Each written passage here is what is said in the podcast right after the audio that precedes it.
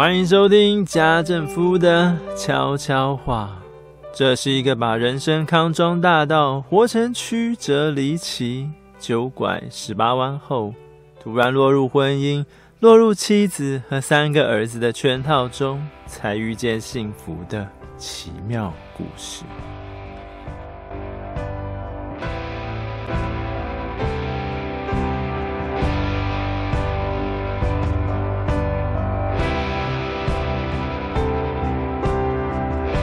听众朋友们，晚安。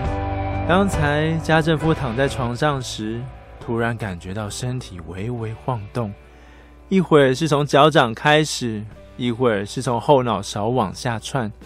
起初以为是地震，但当持续超过一两分钟之后，家政夫恍然大悟，原来是那种莫名其妙的感觉又回来了。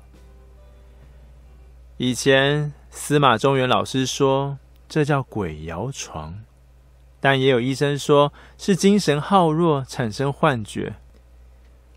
总之，当下的我只有一个意念，就是赶紧抱抱妻子吧。当面对无法抗拒的恐惧时，人们才会发现自己是何等渺小。而假使下一秒钟生命将要结束，那你最想做的事情是什么？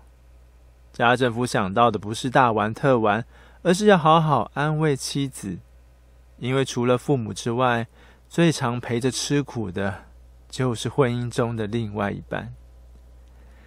那时，家政夫在妻子的耳边说：“其实我很喜欢抱着你睡觉，但每次一贴近，就会忍不住憋气，担心我的呼吸影响到你，然后我会越憋越不舒服。”接着想到，万一我有口臭怎么办？妻子没有嬉笑，只是平平稳稳的吸着气，吐着气，吸着气，吐着气，人就沉沉入睡。为什么要记录这段心情？因为就在几个钟头前，我们吵过一架。在那段时间里，家政夫独自骑上机车。把生活用品载给养母，等待红绿灯时，注意到另外一辆机车，前面的男孩时不时就把手挎在女朋友的大腿上。刹那间，家政夫想起从前也常载着妻子逛夜市，吃臭豆腐，吃铁板烧，或者到公馆汀州路上点两碗冰豆花。由于不喜欢被等座位的人用眼神霸凌。所以总是快快吃，快快喝，但只要一逮到机会，就会把手放在女朋友的大腿上，借着肢体间的碰触来感受对方迷人的温度。这种互动对结了婚之后的夫妻来说还经常存在吗？妻子曾经说，某某同事跟他先生隔了八个月才做爱一次。当时我问。这对夫妻的关系应该不太好吧？但妻子却回答：“才不会呢！他们经常在脸书和群组里晒恩爱，老公来老婆去的，都被大家嫌肉麻了。但这样真的很恩爱吗？明明天天睡在同一张床上，年纪又只有四十多岁，但竟然八个月才做爱一次。家政夫无法体会那种境界。”因为结婚十多年了，到现在还是会很担心抱着对方睡觉时会扰乱对方的呼吸频率，会把对方热到生气，会舍不得对方加班淋雨，甚至以每天让他吃到新鲜的水果为乐。可是明明有那么多的舍不得，为什么还是会陷入冷战？明明晓得有些话会伤害对方。却还是一定要说出来，甚至把和好、道歉当成例行公事，反正马马虎虎、息事宁人也不赖，可以少些战火，多些耳根清净的日子。文章结束前，家政夫不得不感谢上帝，让我在似乎是鬼摇床、地震、幻觉的感受中学习害怕。害怕抱着遗憾离开世界，害怕见到耶稣时，耶稣可能会问：“孩子，你有把握躺在床上的机会和好吗？还是觉得反正已经结婚，又不能不睡在一起，并且把做爱当成例行公事？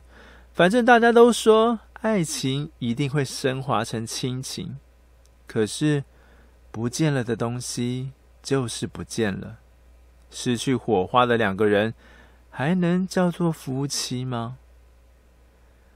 家政夫今晚不敢睡，立刻起床回想冷战的原因，并且引以为戒：一，别拿自己的生活习惯去挟制另外一半。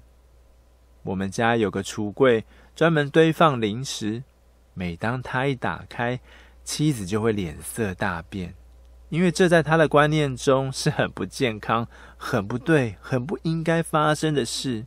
但只要不过量、不取代正餐，真的有严重到必须吵架，甚至闹成革命，把零食都丢出去的地步吗？二，别把专家的意见当成圣旨，强迫另外一半遵守。当太强调专家说、老师说、我妈说、朋友说时，另外一半会不会越听越火？因为好像对方的感受已经不重要，而且妻子有常常记得丈夫的话吗？或者丈夫早已经把太太当成了隐形人？要知道，专家总是分成正反两派，而人们也尝试挑自己喜欢的来听啊。三，关于儿女的教养问题，其实没有那么绝对。要时常回想自己的求学时光，就能发现持续记得的不是课本内容，而是同学之间的参与感、人际关系中的懊悔与失落，并且那些当过乖乖牌的朋友们，是不是人生还会充满意外，没有少了烦恼和忧虑呢？四，别让“龙生龙，凤生凤，老鼠的儿子会打洞”这句古话限制了你的想象力。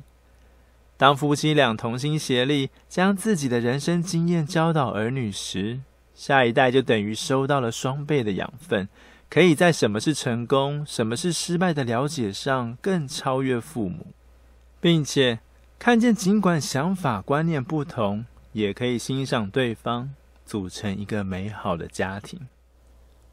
反观现在的社会，是不是因为忽略了上面这些观念，才使得想法不同、党派不同时，就无法欣赏对方，把这片家园闹得沸沸扬扬呢？